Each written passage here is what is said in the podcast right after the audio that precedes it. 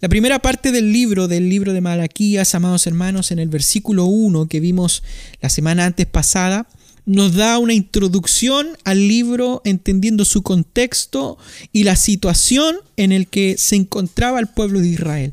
Hablábamos sobre la autoridad de la palabra, ¿no es cierto?, de Dios y vimos cuál era el tema principal del libro de Malaquías y vimos, amados hermanos, en base a toda la introducción del libro, que la gracia de Dios, la cordia del Señor, ha sido para con nuestras vidas, ha sido para con nosotros, su bondad y su misericordia. Trata el problema de la degeneración espiritual, la fosilización de la fe, ¿no es cierto? Y vimos que esta actitud déspota del cristiano se ve reflejada en la historia del pueblo de Israel.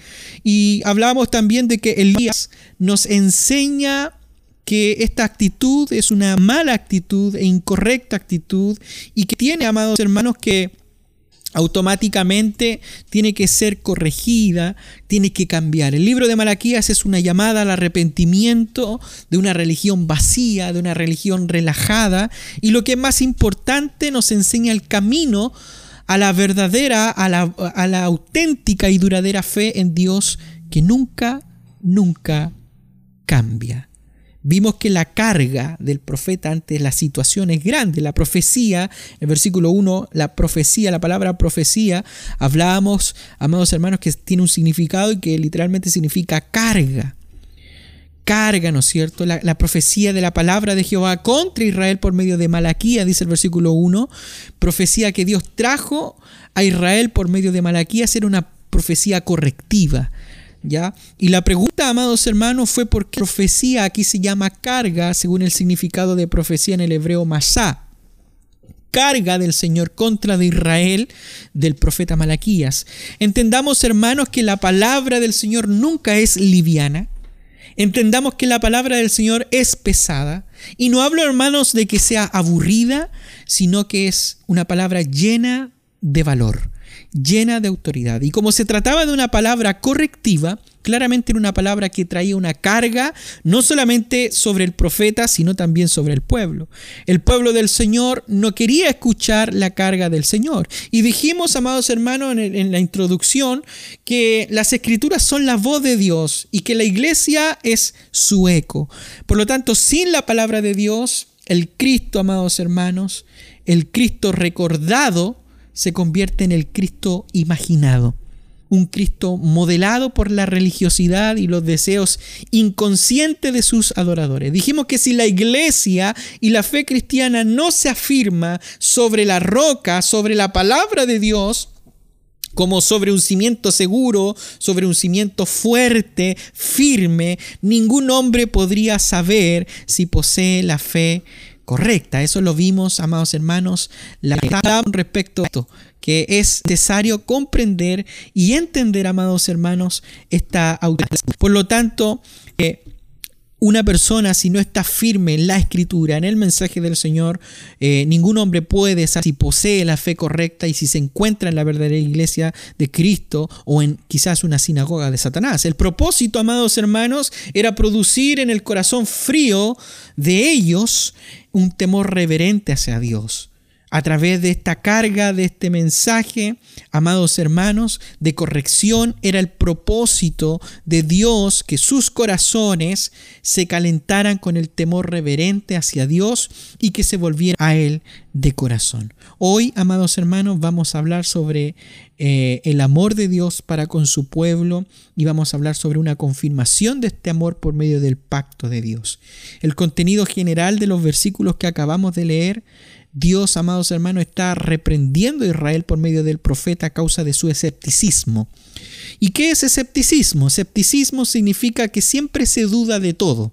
Y aquí el pueblo de Israel está reprendido, amados hermanos, o está siendo reprendido por causa de esto, ya que estaba poniendo en tela de juicio, en duda, el amor de Dios y una de las cosas que debemos entender, hermanos, es que la mayoría de los problemas dentro del pueblo del Señor, dentro de la iglesia, dentro del cristianismo, amados hermanos, la mayoría de los problemas dentro del pueblo del Señor y en la vida del creyente es porque se comienza a poner en duda, amados hermanos, el amor de Dios se pone en duda de que Dios nos ama. Por lo tanto, hoy en esta noche, si usted quiere tomar apuntes, vamos a estar hablando sobre el amor de Dios declarado, el amor de Dios puesto en duda y el amor de Dios demostrado. Ese es el bosquejo del sermón para el día de hoy. Y mire lo que dice el versículo 2 para comenzar con el principio de esta predicación y es el amor declarado de Dios. Versículo 2 dice, yo os he amado, dice Jehová, y dijisteis, ¿en qué nos amaste? ¿No era Esaú hermano de Jacob, dice Jehová, y amé a Jacob? Esta palabra es interesante, yo os he amado. Aquí, amados hermanos, el libro comienza con un resumen de lo que las personas deben o no hacer. No, no, no, no, comienza, amados hermanos, con un resumen de qué es lo que hay que hacer, sino que comienza, amados hermanos, con un hecho divino. Dios, el creador del universo, aquel que tiene el poder creativo, sobre todo, que con una sola palabra dijo sea la luz y fue la luz, Hablamos de, de, uno que está sentado en un trono sublime. Hablamos, amados hermanos, de un ser que está adorado por serafines, por ángeles, por arcángeles y que su, su santidad es tan grande que los ángeles deben cubrir sus rostros ante tal santidad, ante tal grandeza, ante tal magnificencia de aquel que está sentado en el trono. Y ese que está allí, amados hermanos, ese es el que le dice a Israel, yo os he amado. Hermano, ¿puede entender esto usted? El Dios soberano, el creador y autor de todas las cosas, le dice al pueblo de Israel, yo te he amado. Y, aquí, amados hermanos, nos damos cuenta que no empieza con la forma en que el pueblo ha actuado con Dios, sino que el, el versículo 2, amados hermanos, y el libro en sí comienza, amados hermanos, con la forma en cómo Dios se ha portado con ellos. Los ha amado, dice el texto. Aquí, amados hermanos, el Señor expresa su amor, expresa su acción, expresa su preocupación al momento de decirle, yo os he amado. Y la palabra amado, aquí, amados hermanos, en el texto original, en el hebreo, es ahav o ajev, que tiene un significado, amados hermanos, bien literal, que significa amar en su sentido semántico, tiene un significado de amar, de gustar, de objetos, de cosas. Lo cual aquí, amados hermanos, vemos claramente el amor direccionado de Dios hacia su pueblo como objeto de su amor. Y esta, amados hermanos, no es una declaración general del amor universal que Dios tiene por la gente, sino que el Dios de Israel habló, amados hermanos, Él trajo a la existencia a este pueblo, Él lo cuidó, Él lo formó y todo esto por más de 1500 años atrás en base a su pacto. El amor, amados hermanos, de Dios comienza en la eternidad. Dice Jeremías capítulo 31, versículo 3, con amor eterno te he amado, por tanto te prolongué mi misericordia. Hermanos, el pueblo era objeto de su amor, era la niña de sus ojos. Sobre muchas naciones, amados hermanos, el pueblo de Israel fue escogido por Dios. Cuando Dios mira la creación, escoge a una nación que no era ni la más grande, ni la más poderosa, ni la más santa, y a esta nación Dios le dice, yo te he amado. Qué interesante. Quisiera aclarar aquí el versículo 2 específicamente el amor aquí expresado por Dios, el cual eh, es un amor no común, no es un amor común y corriente, sino que es un amor pactual, es decir, con un amor leal, un amor comprometido. Y para explicarlo más concretamente, este amor queda plasmado, amados hermanos, en la escritura como el amor de un esposo hacia una esposa. Y esto lo vemos en el libro de Oseas. Cuando Dios manda al profeta Osea, ¿no es cierto?, a casarse con una prostituta, de la misma manera, eh, en la tipología del amor de Dios expresa, ¿no es cierto?, el amor hacia este pueblo infiel. Pero no tan solamente vemos este amor que queda plasmado en la escritura como el amor de un esposo hacia una esposa, sino que este era un amor fiel y vemos este amor aquí en el versículo 6 como el amor de un padre también hacia sus hijos. Dice el versículo 6, el hijo honra al padre y el siervo a su señor. Si pues yo soy su padre, ¿dónde está mi honra? Dios amó a Israel no tan solamente como un esposo ama a su esposa, ni como un padre ama a sus hijos, sino que también lo vemos en la escritura, que también amó como el amor de un Señor benefactor hacia sus fieles. Dice el versículo 6, si yo soy Señor, ¿dónde está mi temor? Siempre vemos aquí, amados hermanos, con el deseo de decir. Dios estaba diciendo en todo, en hacer bien, estaba Él totalmente decidido en hacerle bien a este pueblo. En todo estaba Él decidido a hacerle bien. La pregunta es ¿por qué? Y es simple. El versículo 2 lo dice, porque lo amaba. Lo amaba como su esposa, lo amaba como su hijo, como a su siervo fiel. Y vemos aquí, amados hermanos, la declaración del amor de Dios. Él declara su amor. Él dice, yo os he amado. ¿Y por qué decimos, amados hermanos, que es un amor pactual? Y es porque más de 1500 años atrás, Dios había salvado a un hombre llamado Abraham. Y Dios había hecho un con él. Dios había prometido incondicionalmente que él bendeciría a Abraham, haciéndole padre de muchas naciones, y que por él serían benditas todas las naciones de la tierra.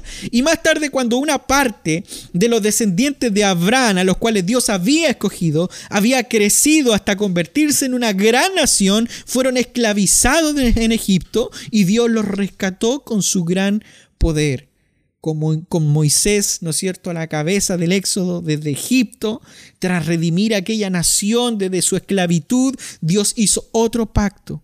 Y esta vez hizo un pacto con toda la nación de Israel. Y este pacto hecho en el Sinaí, en el monte Sinaí, puso ante ellos dos opciones. Si le obedecían, Dios les bendeciría como nación. Sin embargo, si se apartaban de él en sus corazones, volviéndose pecadores, volviéndose desobedientes, Dios los castigaría. Sin embargo, Dios se proponía a amarlos aún en ese castigo. Y los castigaría para de ese modo hacer que se arrepintieran y volvieran a Él y Él, con ese amor benefactor, bendecirlos nuevamente. ¿Se da cuenta del carácter del amor de Dios aquí? Dios estaba resuelto a bendecirle, a bendecirlos, a cumplir las promesas que le había hecho a Abraham. Y esto nos lleva a la segunda parte de este sermón, amados hermanos, y es que el amor de Dios es cuestionado o puesto en duda. Dice el versículo 2 en la parte B, dice, pero vosotros decís, ¿en qué me has amado?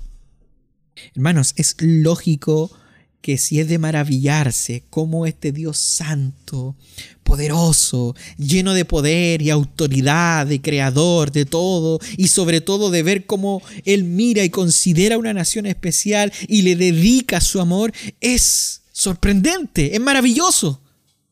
Pero ¿saben lo que es más sorprendente? Es cómo un pueblo se atrevió a poner en duda o en tela de juicio su amor hacia ellos. Después de que el Señor eh, ha hecho esta gran afirmación de su amor por Israel, el Señor continúa hablando y él dice, y, voy a parafrasear un momento el texto, amados hermanos, el versículo 2, para que podamos entender un poco más claro todo lo que el Señor le está queriendo decir aquí al pueblo de, Israel. Le dice el Señor como parafraseando, bueno, yo, yo les digo a ustedes que los amo. Pero yo, yo sé cuál va a ser su respuesta ante esto que yo le estoy diciendo. Y quizás Israel no lo vas a decir en vuelta, pero yo sé lo que hay en tu corazón. Y vas a responder con una pregunta cínica. Y me vas a decir cómo nos has amado, en qué hemos sido privilegiados. Aquí, amados hermanos, vemos una respuesta instintiva y contradictoria del pueblo desde lo más profundo de su corazón y su mente y sus labios, ¿en qué nos has amado? dice el pueblo de Israel. Y una cosa, amados hermanos, una cosa sabemos, hermanos, y es que negar que Dios los haya amado era prácticamente rechazarlo. Lamentablemente, contradecir a Dios y su palabra era algo natural en este pueblo tan rebelde. A, cualquier cosa que Dios les dijera, el pueblo de Israel le ponía en contrapunto mediante preguntas similares como las que vimos en la introducción de esta serie, cuando en realidad deberían ellos haber sido y haber sabido que Él realmente les amaba. Las escrituras, hermanos, lo enseñan con toda claridad sobre este amor glorioso. Y es evidente que en todas las muestras del eficaz amor divino que los eligió demostrando sobre todo en hacerlos regresar del exilio en Babilonia, en la reconstrucción de Jerusalén, en la reconstrucción del templo, en la continua provisión, provisión de sacerdotes, de sacrificio, de profeta. Claramente, amados hermanos, Dios demostraba su amor para con ellos. Y claramente entendemos que ellos no hubiesen existido como pueblo si Dios no los hubiera amado, si Dios no los hubiera escogido a, en sus antepasados Abraham, Isaac y Jacob. Pero Él se mantiene fiel, constante en el amor del pacto, perdonando sus pecados, perdonando sus rebeliones, restaurándolos cuando estaban con dificultad, rescatándolos de sus enemigos. Dios permanece fiel, supliendo sus necesidades, contestando sus oraciones, proveyéndoles sacerdotes, sacrificios expiatorios, enviándole profetas. Dios permaneció fiel. ¿Puede creerlo, hermano? Israel estaba dudando del amor de Dios hacia él, ellos. Ellos decían, ¿en qué nos has amado? Aquí ellos ponen en tela de juicio el amor de Dios en vista de las dificultades que ellos estaban enfrentando. Ellos ponen en tela de juicio el amor de Dios por lo que ellos estaban viviendo cuando volvieron del cautiverio en, Babilonia, su sufrimiento de opresión, porque ellos fueron perseguidos por estaciones de pobreza, de hambruna, que dejó a muchos en Israel desamparados sin alimento. Había tensiones económicas, posiblemente luchas por una tierra y una repatriación masiva después de volver del exilio. Para entenderlo un poco más claro, amados hermanos, Israel vuelve del cautiverio 100 años después a Israel y pone en duda el amor de Dios en vista de las dificultades que ellos estaban pasando. Así que detrás de esta pregunta, hermanos, ¿en qué nos has amado? Claramente se escondía una queja. ¿Dónde está tu amor? ¿Dónde está tu amor si estoy pasando esto? ¿Dónde está tu amor si, si tengo problemas? ¿Tengo dificultades? ¿En qué nos has amado Dios? El mismo principio, amados hermanos, aquí se puede repetir en nosotros. Muchas veces escuchamos que Dios te ama y lamentablemente vivimos en una época de cinismo. El cinismo es, está ligado con, eh, el ser cínico, el cinismo, en la que todo el concepto del amor de Dios se ha degenerado, se ha tomado a la ligera. No, si Dios te ama. Ah, sí, qué bueno. El mundo lo ve como una enorme tontería sentimental. En muchas iglesias el eslogan Dios te ama ha sido pronunciado tan, tan a menudo y tan a la ligera que para mucha gente ha pasado de ser algo, de ser algo familiar, ha pasado a ser algo sin sentido. Hermano, nosotros debemos entender que esto no es una declaración ligera. La carga profética, como vimos en este libro, comienza diciendo, yo te he amado. Por tanto, estas palabras no pueden ser tomadas a la ligera. Muchas veces leemos estas palabras y comparamos con las cosas que estamos viviendo y aunque no lo expresamos, dentro de nosotros hay algo que dice, bueno, ¿y en qué me ha ayudado el Señor?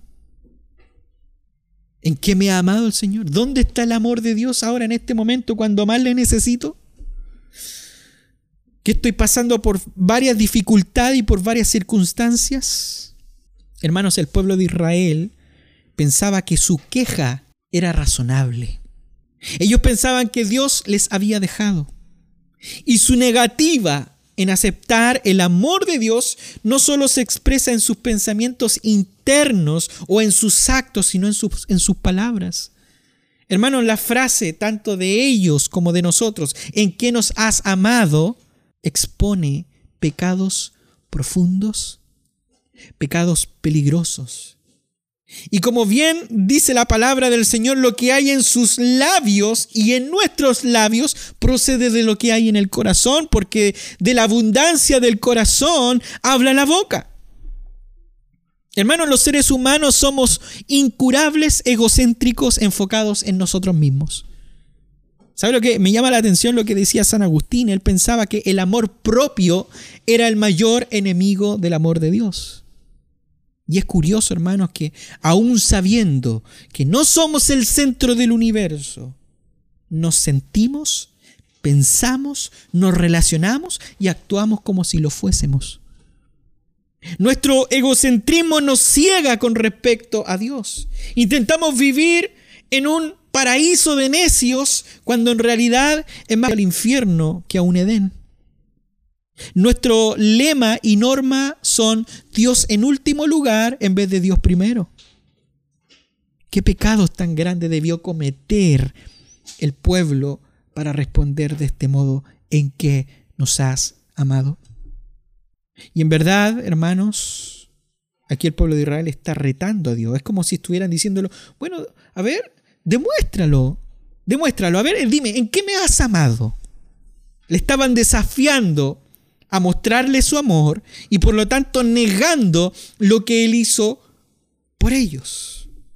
Hermanos, qué ejemplo espantoso de cómo ciega y ata el pecado. Y es que cada vez que pecamos, esa transgresión nos ciega ante su presencia. Somos incapaces de y lo más probable es que vayamos constantemente repitiendo la misma actitud que cada vez nos aleja más y más del Señor. El pecado ata, amados hermanos, porque cuando pecamos debilitamos nuestra resistencia espiritual ante Él y empezamos a dar los primeros pasos hacia el hábito de la repetición que nos hace caer una y otra vez. Las circunstancias, amados hermanos, las circunstancias del pueblo habían cerrado sus ojos y no les estaban permitiendo ver el gran amor que Dios tenía para con ellos. Y como alguien dijo, siembra un pensamiento y cosecharás un hábito, una acción.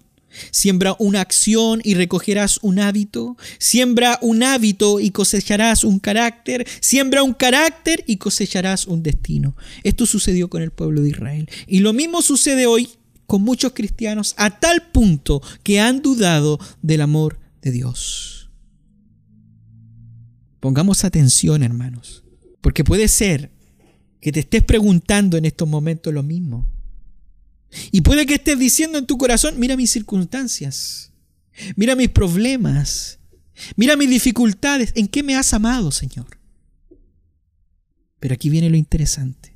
Veamos ahora la respuesta que Dios da a esa pregunta que hace el pueblo de Israel en esta tercera parte que tiene que ver con la demostración del amor de Dios hacia ellos. Así que, pues en los versículos del 2 al 5, el Señor presenta ahora sus pruebas. Mire, Dios se rebaja a tal nivel de probarles que realmente Él les amaba. Y Él demuestra cómo lo ha hecho. Mire lo que dice el versículo 2 al 3. Dice, yo os he amado, dice Jehová, y dijiste en que nos amaste. No era Esaú, hermano de Jacob, dice Jehová, y amé a Jacob y a Esaú aborrecí y convertí sus montes en desolación y abandoné su heredad para los chacales del desierto. La pregunta es, ¿en qué Dios demostró su amor para con el pueblo de Israel? Bueno, en primer lugar, en base al texto bíblico, amados hermanos, podemos ver que Dios demostró su amor para con el pueblo de Israel por medio de la elección. Dice el texto, no era Esaú, hermano de Jacob, dice Jehová, y amé a Jacob y a Esaú aborrecí.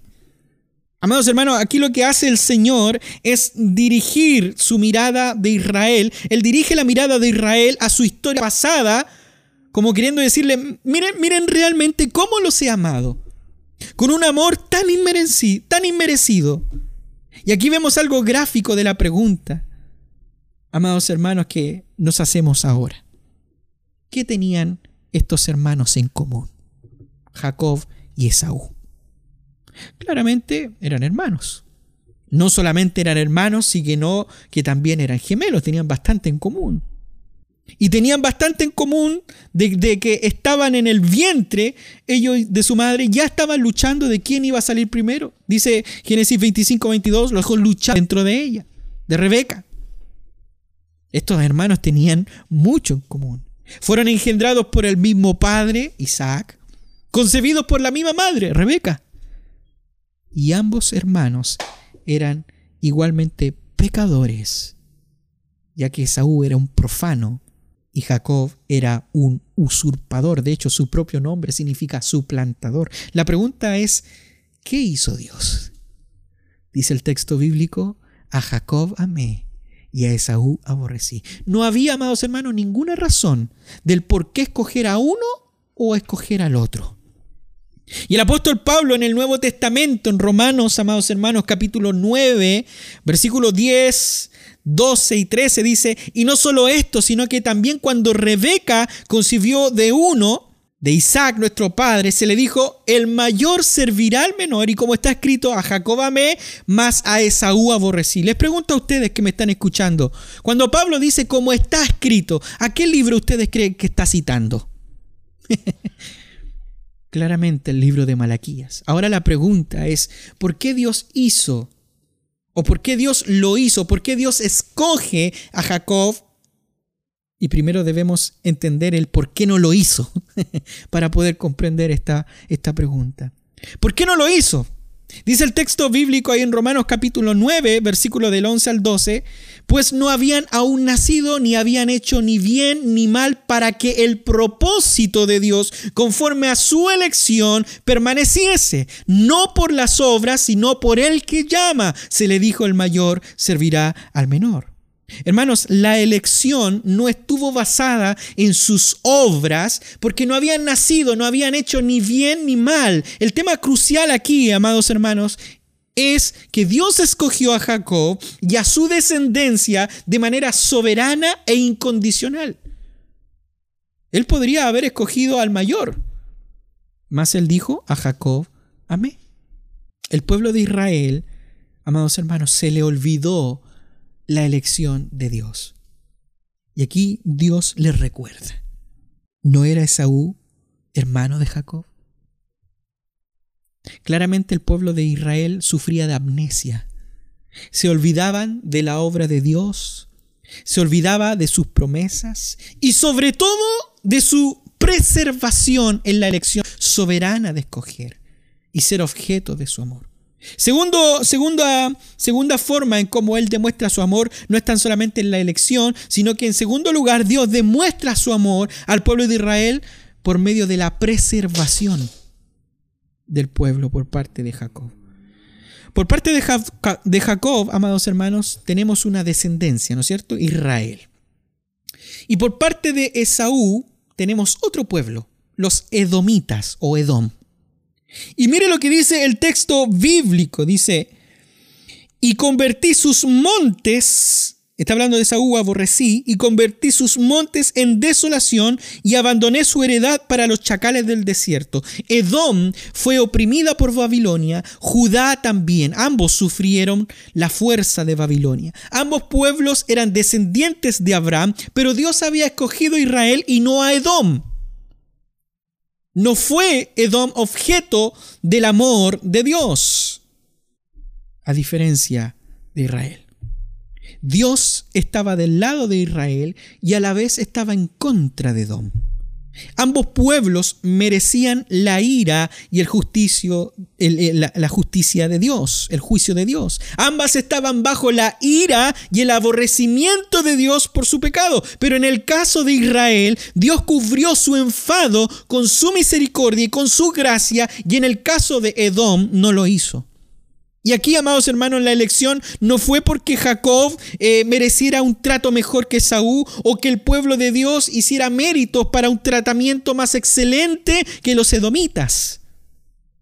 La pregunta es, ¿qué es lo que Dios hizo? Y es que Dios decidió deliberadamente, libremente, poner su amor en Israel, que no lo merecía, y que ese amor, amor del pacto, continuara hasta su propio pueblo. Mas el pueblo, ¿qué es lo que dice el pueblo? ¿En qué nos has amado? ¿Se da cuenta, amados hermanos? Tan rápido se le olvida al pueblo de Israel el amor de Dios. Y el Señor le responde como, como queriendo decir, ¿cómo que no te he amado? ¿Qué hubiese sido de ti si no te hubiese escogido? Yo decidí preservarte aun cuando todas las naciones fueron destruidas por Babilonia. Te preservé, te traje a tu tierra.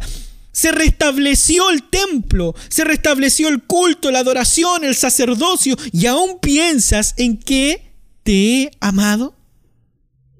Y si usted quiere ver la diferencia entre el amor de Dios con Edom, mire la diferencia que le sucedió a Edom. En el versículo 3 dice, convertí sus montes en desolación y abandoné su heredad para los chacales del desierto. Hermanos, Edom quedó desolada. Edom quedó destruida. Es más, Dios estaba de continuo en contra de Edom. Versículo 4 dice, cuando Edom dijere, nos hemos empobrecido, pero volveremos a edificar lo arruinado, así ha dicho Jehová de los ejércitos, ellos edificarán, mas yo destruiré. Y le llamarán territorio de impiedad y pueblo contra el cual Jehová es indigno para siempre. Yo les pregunto a ustedes, hablando de nación, ¿Existe Edom hoy en día? Como nación no existe. Pero ojo, como nación, como nación, no como pueblo de Dios, como nación, ¿existe Israel? Claro que sí. Existe la nación de Israel. Mire la misericordia de Dios. Ahora, Dios trae a la memoria de Israel por medio de Malaquías el amor que él ha tenido desde el principio hacia Israel. Y él le dice, a ti te he amado. Y, la es más, le dice el Señor, la destrucción de Edom será una señal de esperanza para ti. El hecho de que Israel se diera cuenta de que todo esto causaría lo que dice en el versículo 5, y vuestros ojos lo verán y diréis, sea Jehová engrandecido más allá de los límites de Israel. Solamente ellos, sino todas las naciones, verían la grandeza y el amor de Dios. Y aquí, amados hermanos, el amor de Dios de Israel es confirmado. Pero aún ellos siguen diciendo, ¿en qué nos has amado? Dios de una forma, amados hermanos, diciéndole a ellos, yo sé que has pasado por altos, por bajos. Yo sé que la has pasado mal. Pero debo dejar algo claro, que es por tu pecado. Que es por causa de tu pecado. El, el, pueblo de Israel era tan ciego a su pecado que olvidaba que el pasar por todo esto fue simplemente por su pecado. Pero pastor, ¿cómo? Bueno, vayamos al Antiguo Testamento. Si, nosotros miramos el pasado en el Antiguo Testamento, ¿sabe cuál fue el gran pecado del pueblo de Dios? El gran pecado del pueblo de Dios había sido la idolatría el volverse a otros dioses y apartarse de su, propio, Dios, el Señor. Hermano, la idolatría estuvo presente cuando el pueblo fabricó un becerro de oro para adorarlo en el monte Sinai. Y esta transgresión fue la que condujo a la destrucción del reino del norte y a su exilio en Asiria y a la deportación al reino del sur en Babilonia. Así que aquí está el contexto. Es como si la deportación hubiera sanado al pueblo de Dios de la crasa idolatría. Pero ¿sabe qué? Por desgracia, aquí en Malaquía descubrimos que esto eran tan astutos que habían descubierto un pecado alternativo. Como ya no podían acudir a otros dioses, ahora por lo menos podían mantener a su Dios a distancias, del cual se permitían y se daban la gana de dudar de su amor, de sus hechos y de sus palabras. Hermanos, a veces pasa lo mismo con nosotros. Pasando por alto que por causa de nuestros pecados estamos sufriendo las consecuencias y aun cuando sufrimos las consecuencias por nuestro pecado y frialdad, aun con todo esto Dios, amados hermanos, no permite la caída para maldecirme, sino para bendecirme, para corregirme. Y de la misma manera, amados hermanos, cuando nosotros nos damos cuenta de la preservación de Dios y cuando nos demos cuenta realmente de su cuidado, cuando tú te des cuenta de que Dios hasta el día de hoy te ha preservado, podemos decir, podemos decir, amados hermanos, engrandecido sea el nombre de nuestro Señor. Hermanos, Dios comienza esta carga profética Dios comienza esta carga de profecía a través de Malaquía diciendo a su pueblo, Israel, yo te he amado. Y esto, esto, amados hermanos, esto no es cualquier cosa. El creador, el sustentador de todas las cosas, ha decidido amarte a ti. De manera totalmente especial como un padre, como un esposo, como un sustentador, como alguien que está siempre allí. Mas Israel pone en duda su amor y dice, al igual que tú y yo, ¿en qué nos has amado? Alguien podrá decir, ¿acaso no ves por lo que estoy pasando? Estoy enfermo, estoy enferma, tengo problemas económicos, problemas en el trabajo, problemas en la familia, problemas de salud, etcétera, etcétera. ¿Dónde está tu amor? ¿Dónde está tu fidelidad? ¿Dónde está tu lealtad? Recuerden, amados hermanos, que la palabra amor aquí tiene un significado pactual, un amor leal, un amor fiel, y ellos le dicen, ¿en qué nos has amado? El Señor le responde, le dice, te escogí pudiendo haber sido destruido, te escogí pudiendo haber escogido a otro, te preservé pudiendo haber, haber sido destruido junto con las otras naciones. ¿Por qué? Porque te amo. La pregunta es, y aquí viene lo importante, aunque todo el sermón es importante. ¿Qué tiene que ver todo esto con nosotros? ¿Qué tiene que ver todo esto con nosotros? Claramente, hermanos, al seguir el rastro de la promesa de Dios, Abraham en las páginas del Nuevo Testamento, encontramos que gracias a la venida de Cristo, el perfecto Israel, aquellos de nosotros que estamos en Cristo por la fe, hemos pasado a ser hijos de Abraham, Dice Pablo en Gálatas capítulo 3 versículo 7, sabed por tanto que los que son de la fe, estos son hijos de Abraham. Y encontramos, amados hermanos, que hay un nuevo pacto comenzando en Jesús por el cual la fidelidad que Dios dio a todo Israel como nación en el Antiguo Testamento ahora pertenece a los creyentes como individuos. Su palabra dice, amados hermanos, en Romanos capítulo 8, versículo 30, y a los que predestinó a estos también llamó, y a los que llamó a estos también justificó, y a los que justificó a estos también glorificó. Todo, amados hermanos, lo que se escribió, dice el apóstol Pablo, es para nuestro consuelo, es para nuestra esperanza. Más, amados hermanos, el apóstol dice, Toda la escritura es inspirada por Dios, útil para enseñar, para redarguir, para corregir, para instruir en justicia, a fin de que el hombre de Dios sea perfecto, enteramente preparado para toda buena obra.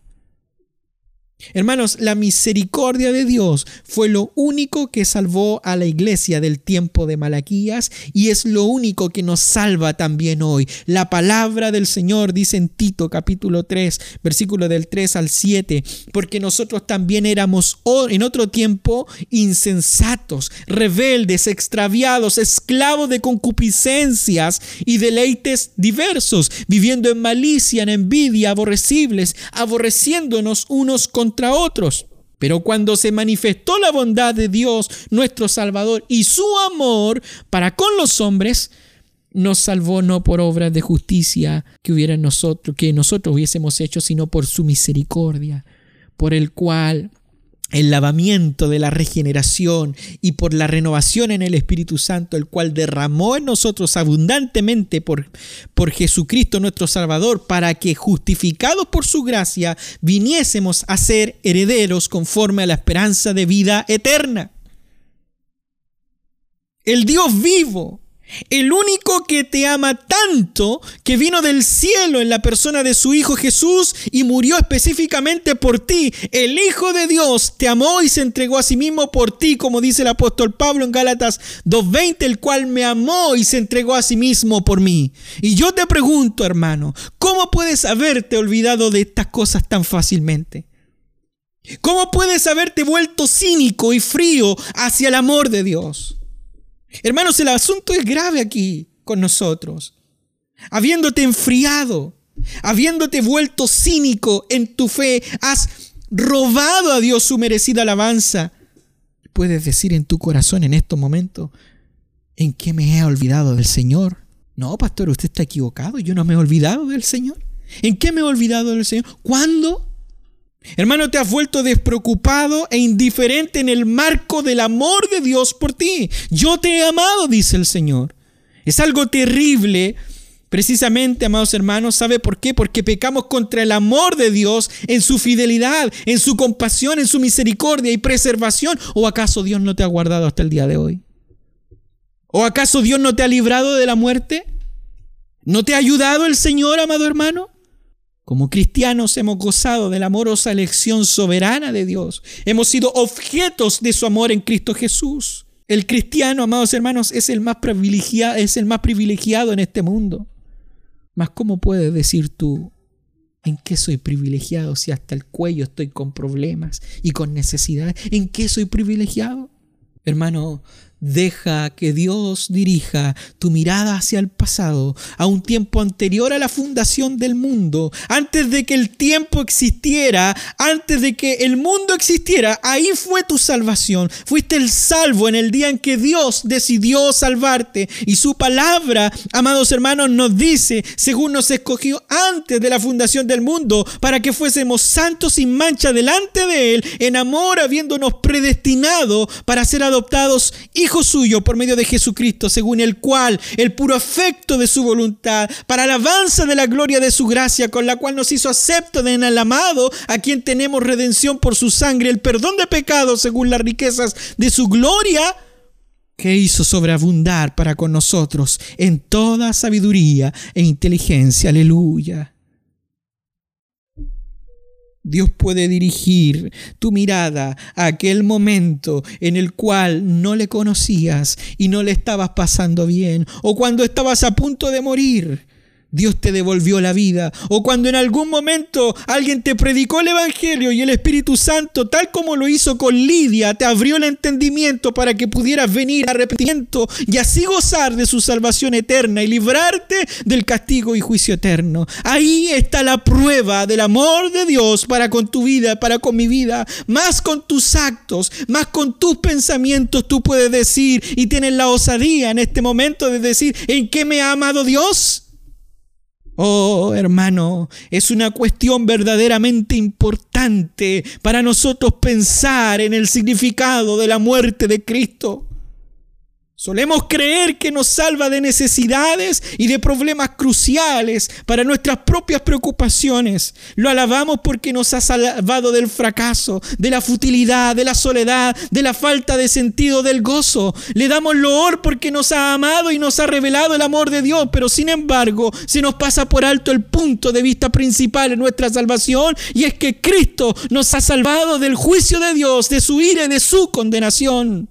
Porque su palabra dice en 2 de Corintios capítulo 5 versículo 19, 21 que Dios estaba en Cristo reconciliando consigo al mundo, aleluya, no tomándose en cuenta a los hombres su pecado y nos en todos nosotros la palabra de reconciliación, al que no conoció pecado, por nosotros lo hizo pecado, para que nosotros fuésemos hecho justicia de Dios en él. Y te preguntas, en que Dios te ha amado, como nos muestra, amados hermanos, Cristo, el amor de Dios para con nosotros. ¿Cómo podemos ver el amor de Dios por medio de Cristo para con nosotros? Y la respuesta, amados hermanos, es que Él nos muestra el amor de Dios y este a su vez nos enseña su amor en Cristo, en que vino por aquellos que no lo merecían, los enemigos de Dios, los pecadores impíos, muertos en nuestros pecados y delitos, y que Cristo entregó su vida como sacrificio y resucitó para darnos vida juntamente con Él. Oh hermanos, porque de tal manera amó Dios a este mundo que ha dado a su Hijo unigénito para que todo aquel que en Él cree no se pierda, mas tenga vida eterna. Y en esto consiste el amor. No en que nosotros hayamos amado a Dios, sino que Él nos amó a nosotros y envió a su Hijo en propiciación por nuestros pecados. Aleluya.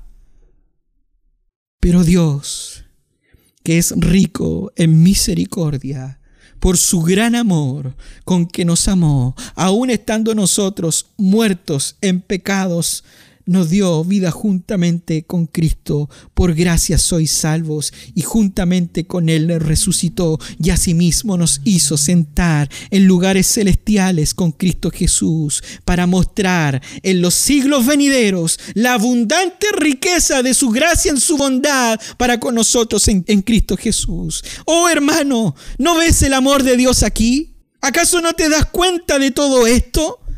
¿Has leído la escritura y nunca has meditado en esto?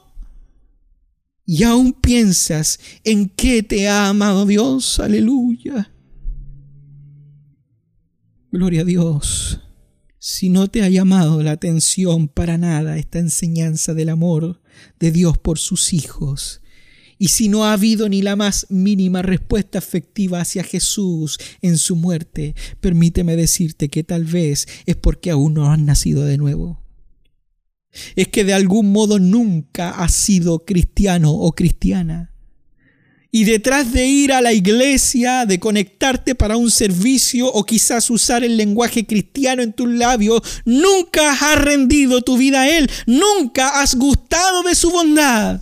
El pueblo de Israel pensaba que podía seguir siendo el pueblo de Dios a la vez que lo cuestionaban, a la vez que lo criticaban y desconfiaban y declinaban el obedecerle. Y déjame aclarar algo aquí, mi hermano, y es que no existe un terreno gris, no existe un terreno neutral. Malaquías, al igual que el apóstol Pablo en el Nuevo Testamento, eran embajadores que llamaban al pueblo de Dios a la reconciliación con Dios, exhortándolos a no recibir su gracia en vano. El pueblo de Israel, al igual que muchos hoy en día que dicen ser cristianos estaban con un ánimo de que hoy podemos ver en muchas iglesias, incluyendo a algunos de nosotros en nuestra iglesia, sin la suficiente valentía para apartarse de Dios, pero a la vez sin el valor necesario para amarlo y, y servirlo de todo corazón.